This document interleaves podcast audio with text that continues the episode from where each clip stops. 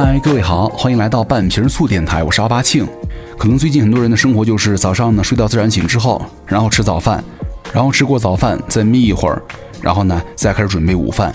吃完午饭之后呢，吃撑了再眯一会儿，然后醒了刷会儿手机啊，看会儿剧，再起床再看会儿电视，再准备做晚饭。然后呢，吃撑了，在沙发上堆着，吃点零食，看会儿电视，然后到点了再洗洗睡，准备睡了，对吧？可能很多人的这个生活都相当的枯燥，然后就想着，嚯，可能现在很多地方的健身房啊都是关门了，就开始琢磨哈，在家里怎么着去锻炼一下，提高提高自己的免疫力，对吧？毕竟疫情来袭了，很多人都开始关心如何提高这个免疫力。那除了勤洗手、戴口罩，也有很多专家提倡加强锻炼。这话虽然不能说错，但是呢，突击健身是防不住肺炎的，甚至是危险的。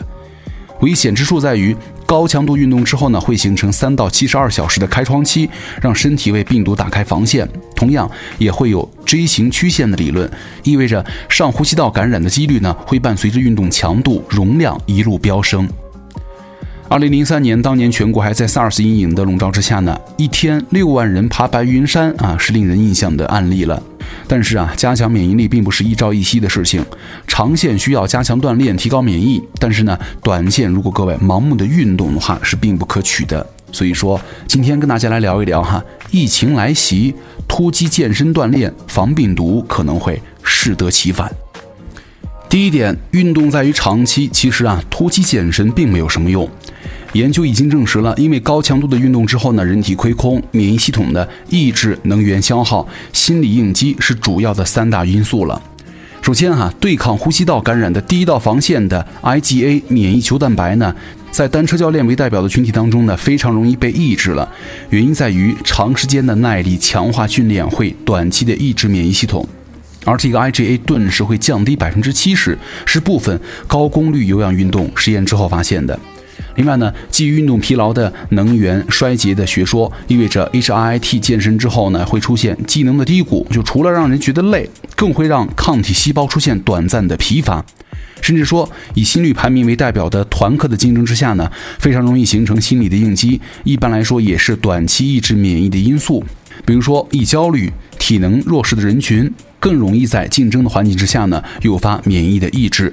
很典型的三大科学成因来看，突击健身之后呢，身体短暂的关闭防御，可能会让病毒呢趁虚而入。这也就是为什么很多人在猛地健完身之后，一不注意就容易感冒了，对吧？而且啊，在特殊的时期呢，健身也不能够再简单。值得提倡的是，很多的团课健身房把这个场馆消毒啊，什么排气通风啊作为第一位的。但是另外哈，适时的调整课的强度不能够被忽视了。而更重要的依旧在于强身健体，不在于一时。就连钟南山面对媒体采访的时候呢，就多次提出了锻炼就像吃饭一样，是生活的一部分，而不是突然袭击。强身健体从来都是大规模疾病爆发之后所提倡的。武汉肺炎被高度关注，新型的冠状病毒的扩散让更多的人揪心。而加强锻炼的口号呢，继 SARS 风波、甲流之后也再度被提起了。换句话说，健身被看作是疾病的特效药。SARS 健身潮当中的热与冷这篇在2003年发布的文章呢，描述了非典而引发的全民健身潮，一个由外力引发的运动心态，让什么羽毛球啊、跳绳等健身器材的销售量暴涨百分之四十。遇到了如今 N95 口罩脱销同样的情况，但是在强身健体、防非典的口号之下呢，也出现了功利健身的假象。比如说，刚刚我们说到了过去了以后，一天六万人爬白云山，对吧？日均四十多个单位上山。发生在了 SARS 阴影笼罩的零三年呢，同样以抗非典为主题的高校户外运动的竞赛成为了热潮。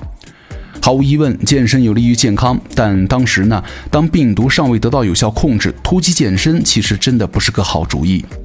原因很大程度在于突破性的高强度长时间运动，不但是身体无法抵御外来的入侵，甚至将会敞开防线。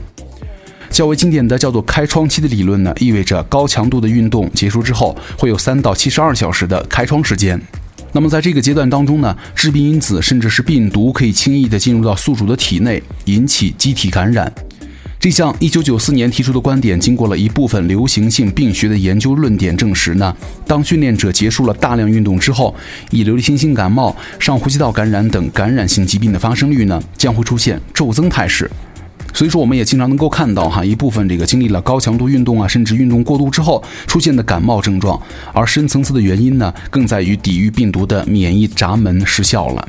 其实啊，突击运动真的很危险，不要自己打开免疫的闸门啊。我们都说了，突击健身猛的一下开始锻炼了，这强度很大是很危险的，因为这个免疫闸门呢会短期失效。这个失效的原因呢，我们也刚刚也说了哈，对抗呼吸道感染的第一道防线 IgA 免疫球蛋白会被抑制。这个 IgA 免疫球蛋白的主要是存在于呼吸道，一般呢以黏膜免疫系统存在。当外来抗原出现的时候呢，可以直接分泌抗体。而这个 IgA 的含量高低，会直接影响到这第一道防线是否稳固。之前有研究哈说，动辄一天四节课的训练时长以及高强度的有氧训练，将会使一部分团课教练频繁面临短期的免疫退化。其实除了有氧运动呢，抗阻训练也会导致免疫系统的短暂失灵了。在北京体育大学大负荷力量训练和技能的免疫变化当中呢，同样发现，在两周五到八二 M 的训练期呢，两周调整恢复期相互交替的四周当中啊，恢复周的免疫系统的激活状态呢显著下降。那在免疫闸门的失效以外呢，运动后身体的能源消耗耗竭也是让抗体细胞无法抵挡入侵的原因了。还有很多时候啊，在健身的时候的紧张啊、兴奋等心理因素，也早已被证实是影响免疫系统的关键了。刚刚这一段可能有点绕哈，那问题来了，疫情期间如何健身是最科学的呢？至少从目前来说哈，我们能够看到很多的团课健身房发出的什么教练员均需要自测体温呐和及时就医以及谢绝发热等疑似用户的报告公告哈，禁止了，或者现在很多都已经关门了。但还是要跟大家说一下，强身健体真的不在一时，不管是过去的 SARS 还是如今的武汉的肺炎。相较于短暂的运动干预，如何养成运动的习惯以提高抵抗能力，可能更值得被讨论了。那最后跟大家总结一下嘛，几点哈，给这个肺炎期间呢健身爱好者们的建议：第一，不推荐高强度的运动。那长期运动呢能够提高免疫力，但是呢高强度后的三到二十四个小时会出现免疫力降低的窗口，这个时候呢身体会比往常虚弱。高强度的运动呢，主要是指长时间的耐力运动，比如说长跑，对吧？和以增肌为目标的抗阻训练。第二，推荐中低强度的运动，以维持日常的活动量。这些活动呢，包括但不限于慢跑。建议大家哈，去那些开阔的地带啊，或者人少的路去跑，自行车呀，小强度的健身房运动，尽量避开人多的地方哈。家庭的徒手瑜伽、普拉提等等都 OK。另外，戴口罩健身可以，但是需要注意的是，口罩存在呢，主要是增加了呼吸无效腔，减少了每次呼吸吸入肺的氧气。所以说，如果你戴着口罩在健身房健身的话，建议大家在做动作的时候呢，摘下来正常呼吸，尤其是全身性的运动哈。休息的时候呢，再戴上。同时呢，因为氧气摄入量的减少，组间休息的时间呢，也要适当的延长，一到两分钟变成三到五分钟。那非职业运动员呢，在这个期间不推荐使用很大的重量。另外，如果我们一旦在健身训练之后，比如说四十八小时当中呢，出现了发热、头疼、咽痛、畏寒、身体乏力、肌肉酸痛啊，并有可能是接触了疑似潜在患者，并且周围已经有确诊病的，需要先在家里自行隔离观察，不要着急去医院。就如果出现了急性呼吸道的窘迫症状呢，持续高烧三十八度、发热的严重，再去就医，因为我觉得避免去医院交叉感染嘛。第五，不要在健身房光脚和光着膀子啊，以减少细菌的传播和划伤风险，利人利己。第六，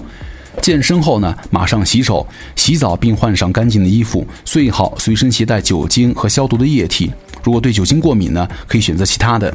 第七，健身之后最脏的是什么呀？手机。如果你会在健身当中玩手机的话，比如说计时啊，手机接触到了汗液，那么健身之后呢，手机的肮脏程度不比健身房的地板差。所以说建议大家带上消毒的湿巾，训练之后呢，把手机仔细的擦拭。第八，每天我们要保证至少七点五小时的睡眠，睡眠和休息在这个阶段呢是最能够提高免疫力的。第九，每天五种蔬菜瓜果，